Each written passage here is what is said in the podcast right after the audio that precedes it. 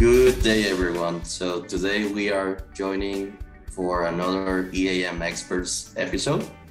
And with us today, we have Infor evangelist Kevin Price. Kevin, thanks for joining us. Absolutely. Nice shirt. Is, is that a, a weekly deal? Yeah, well, no, it's a Visual K shirt. We've been working with Visual K for a long time, so I have a little bit of their attire. You probably have like one shirt for every day of the week, right? I, I, have a pretty colorful closet, I have to. and of course, with us is also Angel Torres. Thank you for joining us. Uh, Thank so, you, EAM experts. This podcast, we will discuss the latest EAM trends and critical issues in maintenance and asset performance. Together with our expert guest, we will guide you on how to transform your maintenance management into strategic competitive advantages. Join us on live episodes or listen to past broadcasts on any of our platforms. visualk.com, LinkedIn, YouTube, Deezer, Apple Music, and Spotify. Subscribe and enjoy.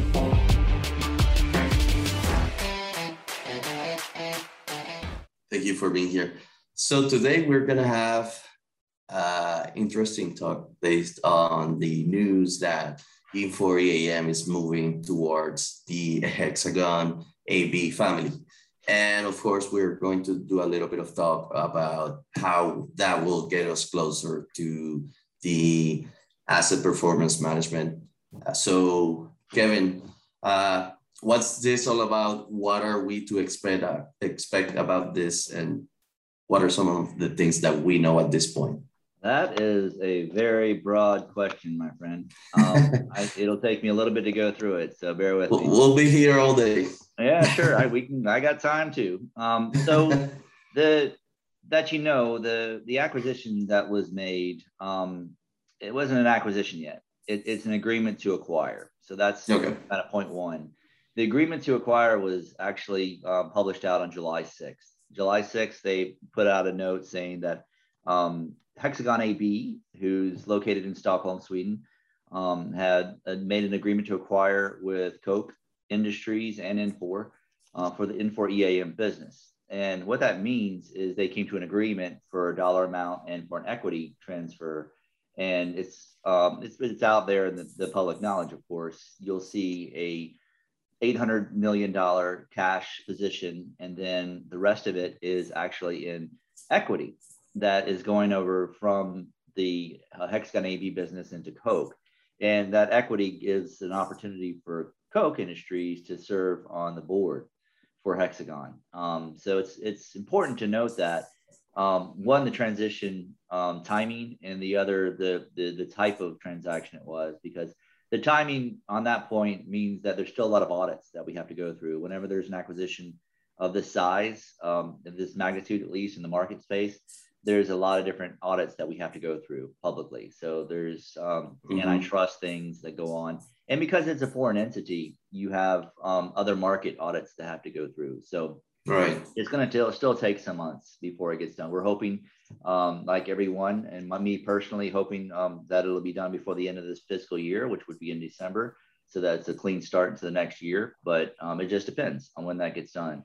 Mm-hmm. As we sit in um, the equity position, think about that. That's important because what it means is that it's important for both Infor and Hexagon to succeed because of the equity interest that Koch has in both companies. They outright own Infor 100%, uh, but then they now own a, a, good percentage of, of the Hexagon stock equity too. So it's in their best interest to see them both. Right. And that's when you look at the the the press releases that we've done, not only is there equity position, but there's also uh, statements from Ola, and uh, which is the CEO for Hexagon AB, and then of course Kevin Samuelson, mm-hmm. the CEO for Infor, where it's more going to be a partnership. So if you think about how we would interact in the future, you'll have Infor with the ability to have Hexagon as a partner, reselling software, technology, services, that kind of stuff. And then, of course, Hexagon being a partner to Infor reselling their software technology and services too. So it's going to be a symbiotic relationship as we start to build through. When you think about some of the reasons of what was sold, um, it's the Infor EAM portfolio. So it's not um, an entire, you know, Infor buyout, which is can can be good and bad. Um, technically, um, it's it's good because from the standpoint of EAM can be extracted out of that organization because the web services touch points that we do, the ION connectivity that we do, um, these different touch points into the different ERPs, uh, workforce management, the human capital management, all of those different types of products are okay because as we start to do integration between the two, and we have done integration between the two, and the examples especially where Visual K has even taken that to the very next level of integration, those things are not broken. They continue to be able to be maintained. So even though the, the, the, the solutions get extracted, the connectivity between Infor capability and technology and EAM capability and technology maintains. So along comes all the EAM portfolio. Along comes all of the legacy solutions like MP2, Pacer, and Spear. Those come on over with it with the acquisition. Also, what comes over is a little over 500 people. Um, so these are people that are not only involved in the research and development process, um, they're involved in the product management process, the QA process, the documentation process, the support process, the technical services, functional services, the operating services. So these people that operate our cloud um, operations, mm-hmm. multi-tenant SaaS environment. Um, those folks are going to come over. Security folks are going to come over. Then you look at the front line of customer interaction touch points. So you think about customer success managers, you think about project managers, you think about salespeople, pre-sales, value engineers, marketing people, everybody's coming over. Um, and there's a couple reasons for that. One is to not move or remove any type of momentum in our customer accounts.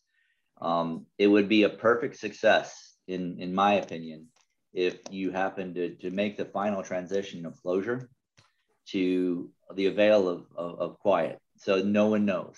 it just mm-hmm. kind of goes. And what I mean by no one knows is that right. is that customers don't experience any bumps.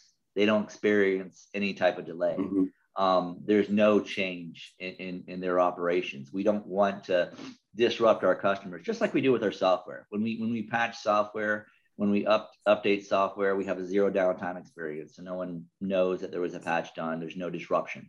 Um, that's exactly what we want to happen. So as you can imagine, um, to do that uh, in the very first day when, when the transition is completed, you can imagine that not everything is going to come over. It's probably going to be a slow process. And if you're thinking that, you'd be absolutely right. Because if I pick up the phone as an example, um, who am I going to call? Eh, are we going to call a Visual K and then Visual K goes through? Then no, that's problem. That, that's easy.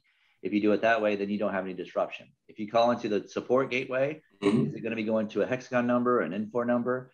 Um, there's going to be a period of transition where we're going to be doing um, more partnership uh, solutions for back office and for customer experience, and then start to roll it over to, to, to Hexagon. Um, as another example is the upcoming Inforum that we have in November in um, Las Vegas. So we'll absolutely be mm-hmm. there as Infor EAM.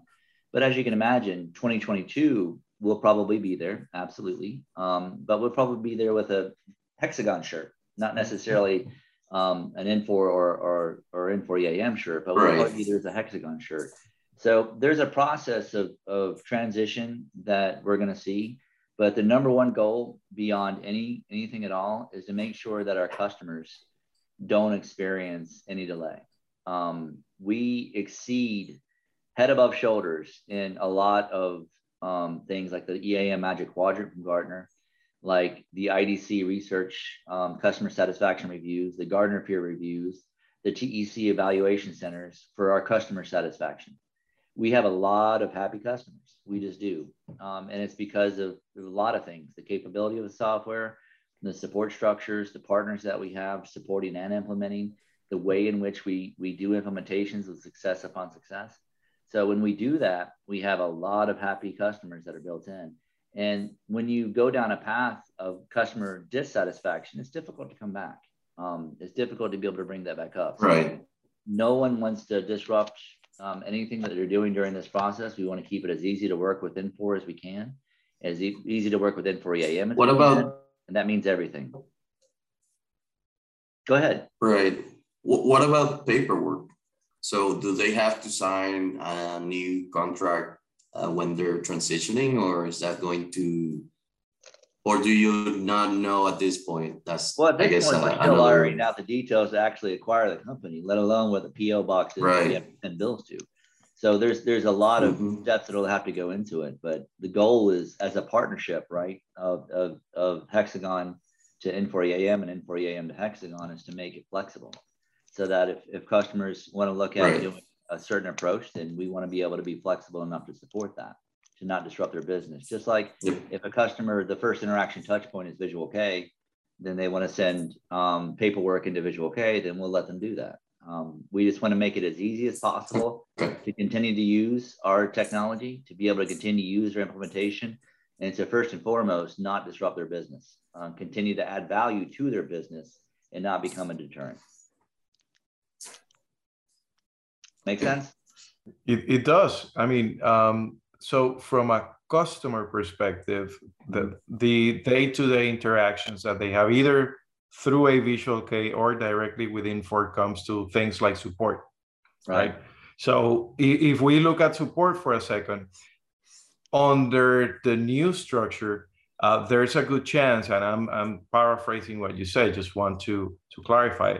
Sure. Um, there's a good chance that for the first, let's say, six months, you will be, if you if you dial up the support number, you will be talking to an Infor person and then in another six months, that will ring up in Sweden and you're going to be talking to a hexagon person. But and, you shouldn't know the difference one from the other, right? Well, the answer is no and yes. Um, no, from the standpoint you'll pick up and get somebody that's Swedish, uh, mm-hmm. because we're get, we're bringing over all of our support people. Um, okay. So the the whole support organization is coming over. So when you call in, you'll get the same support person now, six years from now, assuming that mm-hmm. they don't retire and move on. Mm-hmm. Right. We do go, we do grow old, whether or not I look like I'm still 12 or not. Um, but the idea is that if, if you want to be able to continue it that way, you can. Um, if you want to be able to to look at a different area, but you, what you may do, uh, Angel, is is you may end up going to a different support portal over time. Mm, okay. Um, that's more like a, a hexagon support portal, um, and that may change in time. But it also is depending on your implementation if your first line of support is going through a, a, partner portal or going through an Infor portal, we want to be able to support that. We want to be able to make it as, as seamless as we can. And that's part of the goal of what we're doing in transition. Okay. Another thing that you mentioned was like in, um, integrations through ION, for example. Yeah. So um, a lot of our customers, they do have EAM and then they have some kind of an ERP or financial package uh, that EAM talks to.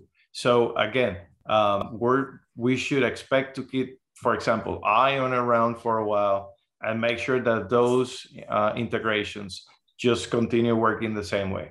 That's right. It's it, keep it around as long as you want. It's going to be mm-hmm. your your your opinion because it's, your ownership. It's your license. You can do whatever you want. Um, and with Infor looking to, to partner in this process with Hexagon and Hexagon looking to process with Infor, we want to be able to continue to use technology where technology is appropriate.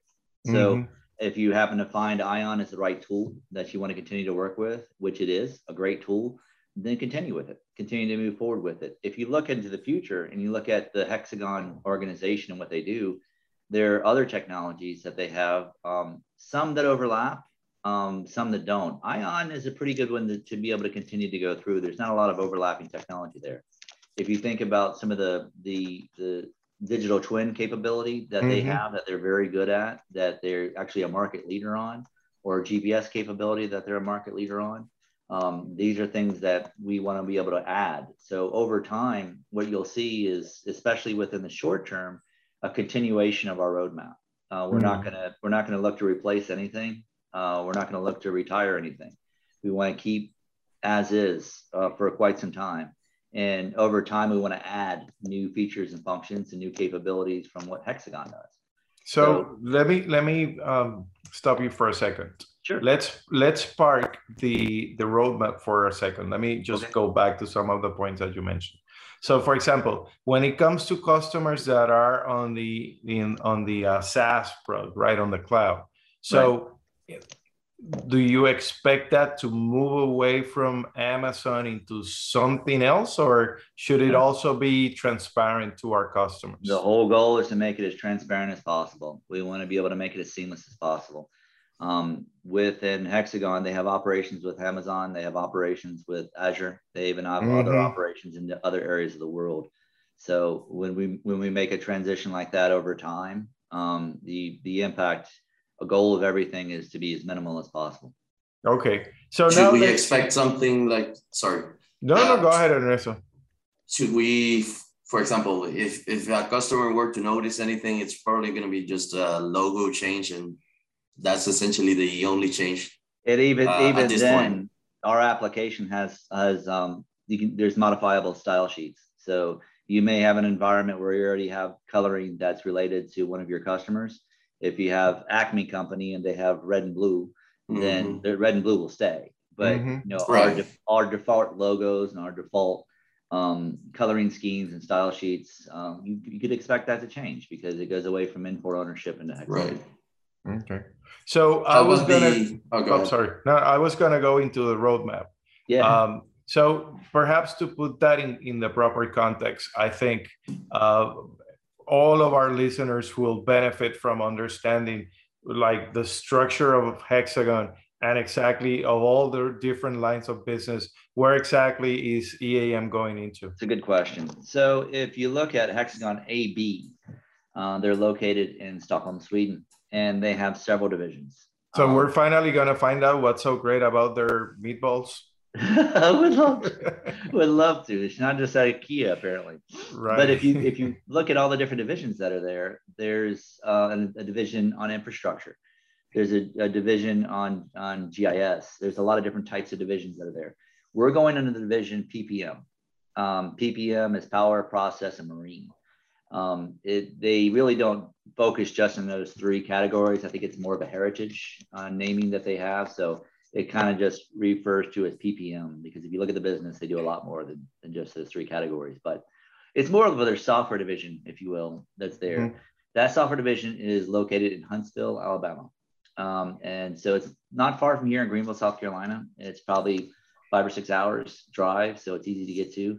Um, it's a it's it's it's a location from uh, other product uh, line that they bought, like Intergraph, uh, the company they bought a few years ago, and it's still around. So they they have that organization that's there. So we'll stick um, the Infor EAM organization in that organization. There's a person um, that is the CEO for that division, president. His name is Mattias Stenberg. Um, he's he rolls directly up into um, the Hexagon AB group in, in Stockholm. Um, now, within that group, there are going to be a lot of different types of organizations um, that are functional and, and what have you.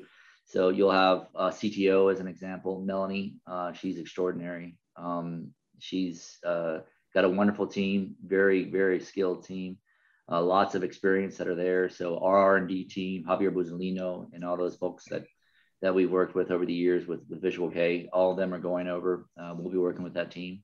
Um, I'll continue to do strategy. I'll continue to do all that kind of function. So we're all we're keeping a lot of the the organization that's there, and um, we have a a, a, general manager that's going to be responsible for the business unit um, by the name of Denise Miller, and she's already the GM here actually at uh, Infor. She'll be transferring over, and again the the reason for retaining that is to be able to make sure that we have no customer disruption. Um, we're doing everything in the process we can at every step of the way to make sure that we don't have disruption. We make sure we have mm-hmm. flexibility. We make sure that we have our ear to the market as we start to see changes occur. And that goes all the way up from, you know, customer process, support process, implementation partner, all the way up to, to what we'll find with analysts. Uh, the analyst discussions we've had so far, um, they're saying this is a chance to redefine the acronym EAM and redefine the acronym APM. And totally agree with them. Absolutely agree with them. But um, the thing that scares me a little bit, um, guys, is speed. Mm-hmm. Um, there's so many different areas to go into. There's so many new capabilities that we're dying to get into to complete the picture of APM. Uh, that you, you want to make sure that you do them slowly, thoroughly. You want to make sure that you don't um, have adverse quality that goes through with it because we we we our pride uh, uh, comes from our quality. So if you look at the number of defects that we've had over the years, as an example, it's the lowest bug count that we have in all of Infor, and it always has been. Um, and that's because we spend a lot of time with that. But um, that's the that's the concern I have is making sure that as we start to roll out new feature functions, we're doing the right things. We're doing the right things in the right markets. We're doing the things in the right uh, markets with the right partners in the right geography. It's just it's it, it, needs to be very thought out, and we're doing that. We have we have it built through, and we have other um, we have a lot of input variables to be able to get there. So it'll it'll be not something that's quick and done. Um, it's something that's going to be built on success upon success upon success, as we always have. Well, you kind of uh, stole one of the ideas that I was going to, which was acceleration, and now you basically stepped on the brakes.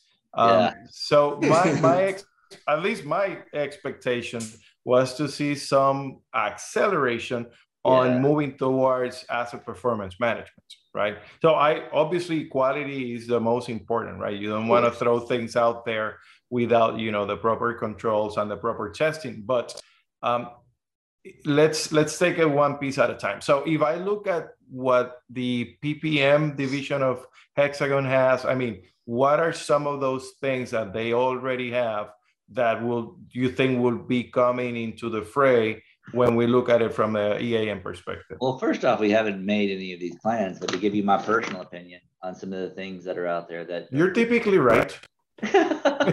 Just doing it for 24 years. Yeah. Um, the the, the um, as an example is the digital twin. Um, some of their capabilities in, digital twin are amazing.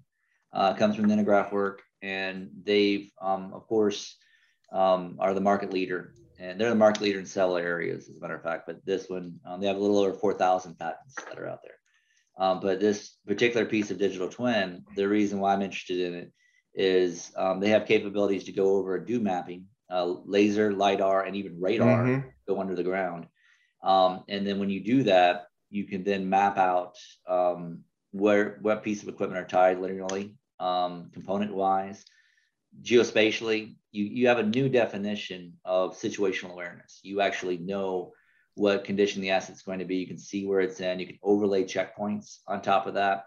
You can be able to overlay reporting on it. You can be able to give a, a person a better view of where to be able to perhaps drill in the ground or drill into a wall. Um, they have sub centimeter um, accuracy with some of this stuff.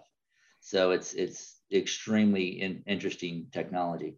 What we can do in the process of, of, of doing integration is some of these technologies is we can do some of the works that we've done already in the field with Hexagon Solutions is do integrations through web services, right? We can, we can do web service touch points. We can, we can call one to the next. Um, and then over time, we can look at embedding those that are built in.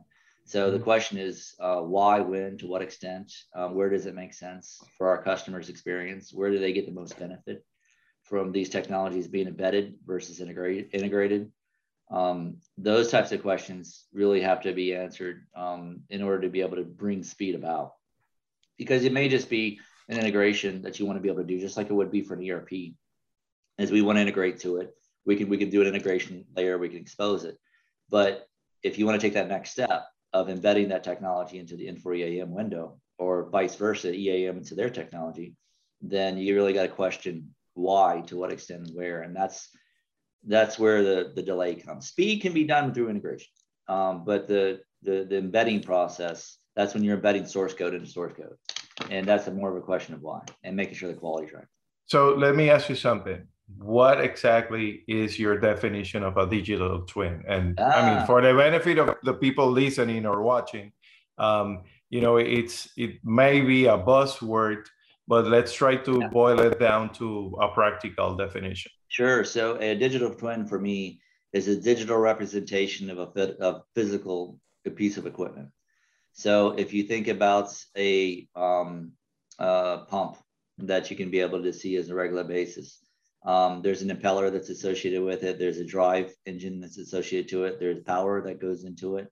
Um, these are all individual components that can be monitored. That can be monitored for vibration, for heat, for flow. Um, and as you start to run that that that pump, as it starts to, to build up in its momentum or slow down, or different fluid goes through it, the the sensoring capability can not only um, represent that physical world into the digital world, but it can also incorporate those conditions to it. So mm-hmm. I should be able to see a graphical representation of that pump.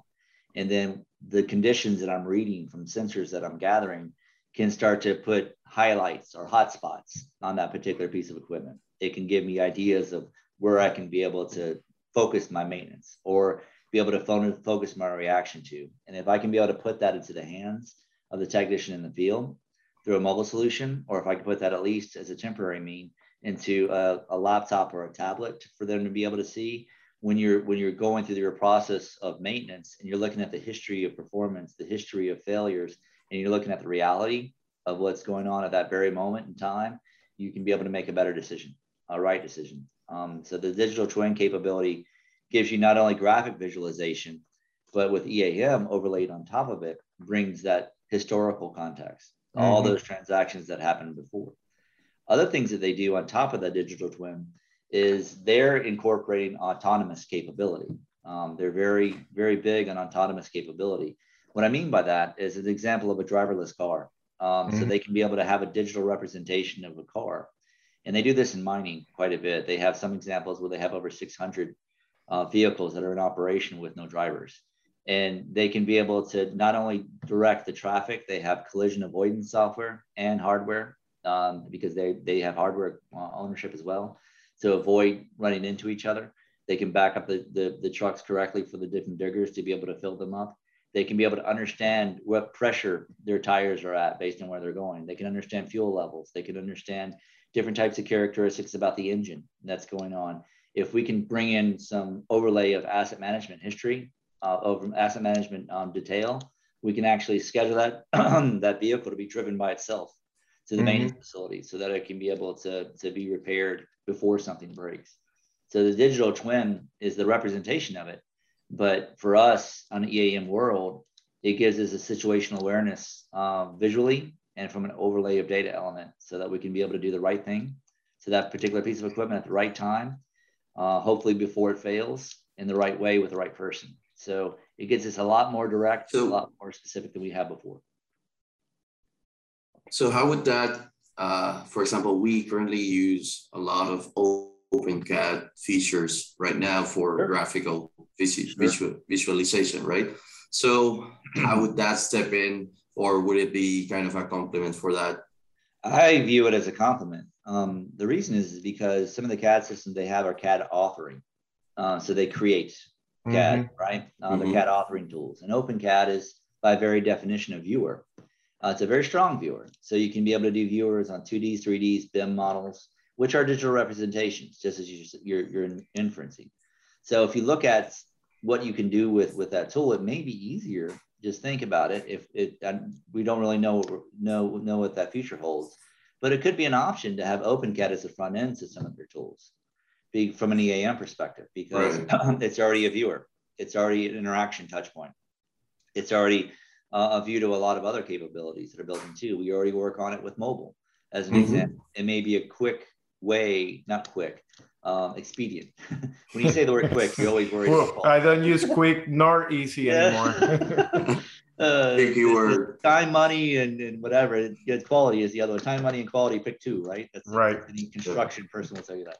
Um, but if you go quick, then anyway. So it's expedient. It's, it's a way to be able to, to be able to bring about that capability uh, a little bit faster. Maybe the right idea to have OpenCAD as the front end to some of those tools. We'll see as mm-hmm. the technology rolls out. Um, but the partner that we've had within uh, CAD service and, and that team is extraordinary. Um, they're they're very good. Go Giuseppe. Go Giuseppe is right. Uh, that team has been amazing, and the guys that that that took that up, like yourselves. I mean, my gosh, it, you, you've taken it and you run with it, and you've done a lot of, of good ideas, not only in implementation but in um, practical possibility.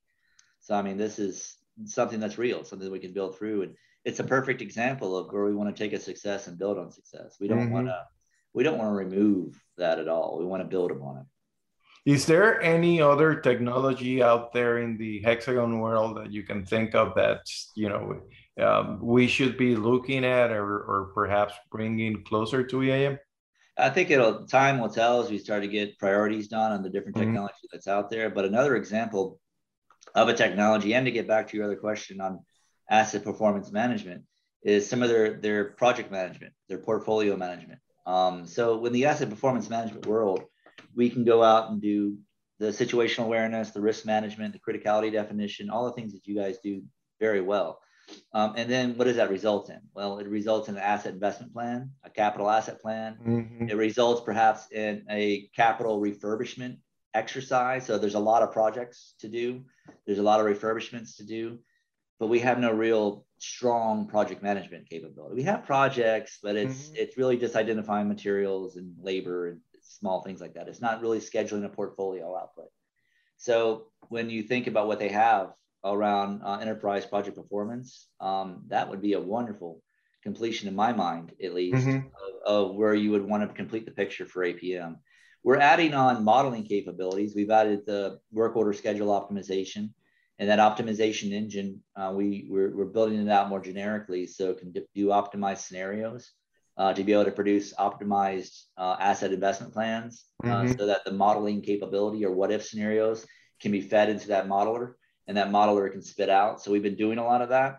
But what we, as an example to that end, in my world, would love to see that modeler spit out a portfolio of projects that should be considered based on the model that you want to run. So, mm-hmm. as an example, you could say, okay, I have a fleet of this type of equipment um, that are, is in my transmission distribution fleet um, or, or, or power generation fleet, that, that type of thing. And there's a scale one to seven that I have, seven being brand new, one being ready to die. Um, and I want to be able to take that as those average. I want to target on the 3.5s and I want to move them up to a 4.0. And to do that, I want to run modeling scenarios. Uh, once mm-hmm. I get mm-hmm. that scenario set, when I get it where I want it to be, then I want to kick out um, a project to have it done. So it's that evolution um, that completes the picture of what we do in APM. Um, and really, that also is, is one of the values here is, is it redefines what enterprise asset management is. It redefines what asset performance management is because the asset performance management vendors can't do the EAM stuff. Mm-hmm. And the AM mm-hmm. vendors can't do the APM stuff. We can. Not only could we be able to do that, but we could be able to, to put a lot of visualization to it, a lot of reporting to it, just a whole lot of other capabilities that no one can ever do. So it's a big, big opportunity for us to be able to close through. But um, those are just Angel. That, that's just a couple things. Okay. Yeah. they have a whole. They have a whole garage. I want. I want to take a another uh, perspective. Right. We have uh, lower usage customers that they just don't use the whole tool. Right. And right. probably some of the things that they are maybe going to be benefit fitted just right away or very soon uh, from that is having capability to integrate with just sensors, right? They have a lot of machines uh, capturing that information from sensors. That's a, a, big plus in getting to that next level in your APM. The, the IoT transformation are important, and that gets you there because I think without censoring, without having condition assessments and automation, I think it's difficult to be able to get to that APM model because you don't mm-hmm. you don't have good situational awareness. But this is a, this is a capability we can do today. I mean, we can we can bring in sensors. We can we can be able to do integrations. We've done SCADA and process logic control and different sensor um, aggregators and things like that before. But the the the bigger question is, can we do it faster? Because they have they already have a lot of hmm. this hardware, and they do. Yeah. Can we? And they actually that's where they started a long time ago was was through different scanning tools for condition. Can we do it faster? Um, can we do it with higher quality? Can we do it better inference to it? Can we write better algorithms on top of it? Um, I don't know that um, that some of those things are always going to be there um, as we can. Uh, we have the possibility to, but we need to have the right partners. We need to have the right people that know the system, that know the, the customer, that know the technology, because I can have the, the best tool in the world mm-hmm. and I can, but if I don't have the right engineer, that's mm, the right driver for the car. yeah. I mean, you're done. I mean, you have to have the gray matter, right? You have to have the gray matter in, in between your ears to actually know what happens in hydraulic engineering when you, when you, when you run a pump in a certain way mm-hmm. or in mm-hmm. electrical engineering, when you, when you take apart part of the, the grid, it's, it's, I can give you the tools, I can give you the technique, but I can't give you the practice because we need to have that built in. So it's a certain trifecta. I know that mm-hmm. I know that Visual K fills a lot of that gap for us now. We'll need it in the future in a big way. So you mentioned, and, going back to the digital twin, right? You you look at the physical asset, you look at the sensors that you have, right? Then you get into things like IoT to yep. capture all of that data, right? And then you can either plug it, let's say, straight into an EAM, but also you may put artificial intelligence somewhere just before EAM so that rather than having someone sitting and looking at it, but right. you could have artificial intelligence telling you, hey, right. here's a you know a trend right. or here's something funny and you should go take a look at it. So on the Hexagon portfolio, I understand that they do IoT. Is that right? They do. And they do they have anything on the artificial intelligence front? They have um, some of their own services that do that, but they also have partners that they that they've done some of that work for. And remind remind you, we have some of our partners that we can bring as well um, mm-hmm. to this do that we can help to do it. Um, so the, the sensors go grab it, and then the, the the question is whether or not you put it into EAM or whether you put it into a large data storage. So mm-hmm. large data storage for us, and will continue to be, is our data lake. So we can put it into the data lake, which is an Amazon-based tool, and then from there it sits unstructured, big pool of data, and then you write an, art, uh, um, an artificial intelligence um, algorithm on top of that data. Of course, it well forms it to be able to run, and then the machine learning pulls in the data history that comes from EAM, um, so that it learns what what to do and how to do, and then you instruct it to, to EAM to be able to take an action upon it. Mm-hmm. So these are things that that we can do today uh, with their tools, their partners, their environment. We can continue to do it, I think, a bit in a bit different way, because they some of these sensors and some of these capabilities that that they've had already bought and are been doing for a long time, they're very intimate with. They know it. Okay, okay, because right. one of the things that we've seen is that. I mean, there's data. There's no question yeah. about it. It's out yeah. there, right? But then you look at the typical operation or the maintenance uh, practice.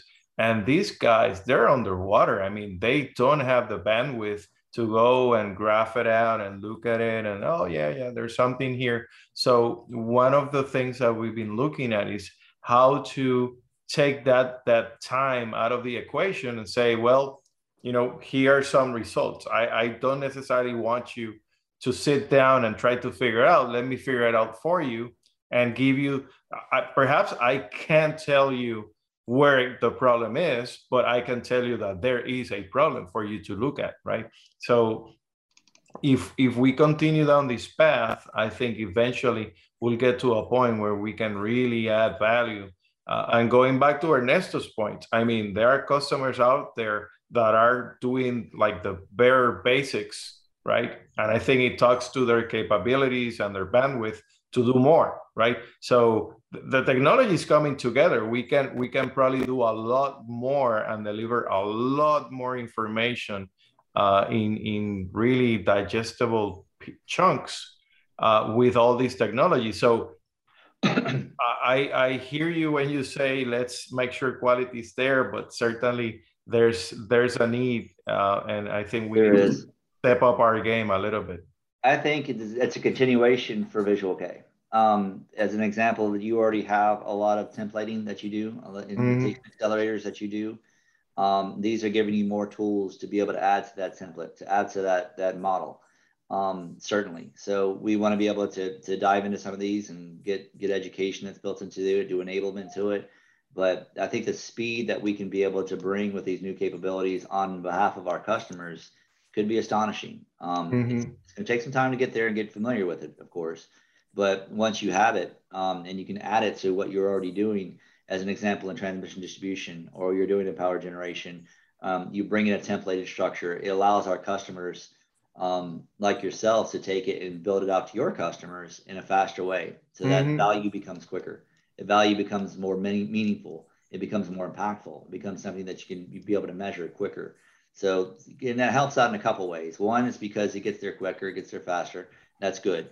The, the, the bigger thing though is in some examples they just don't have the resources to apply mm-hmm. to. When they don't have right. the resources, this helps them get faster. So, ideal world in my mind, three years from now, two years from now, um, we we could have a, a whole list of different um, you know algorithms that we want to be able to put for different pieces of equipment that we could choose from, and then right. use that to apply into that particular circumstance. Uh, here's the type of equipment, here's the type of environment, here's the application of that tool, that hardware, that function, and be able to be able to quickly move into into really heavy value. Uh, and that's what I mean by the definition of a change.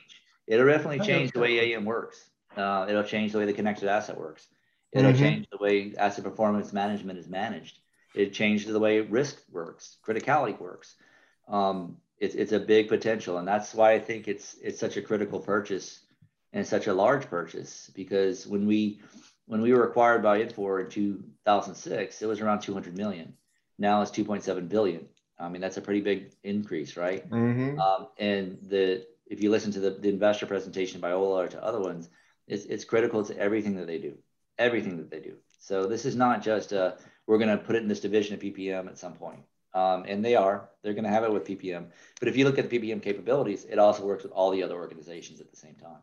So it, it'll grow in a big way. Mm. It's a large, a large acquisition for them, and it's a strategic application um, acquisition for them. So it's a big okay. opportunity. So I, I understand the branding, but two years from now, is it gonna still be called EAM or is it gonna be EAPM it, it's, it has to man. stick to three letters. Right? Just the three letters. I don't know, man. Um, I mean, that's that's a good question. Actually, we've had that from analysts. Um, so if it's if it's you know have this potential, is it going to be AM anymore?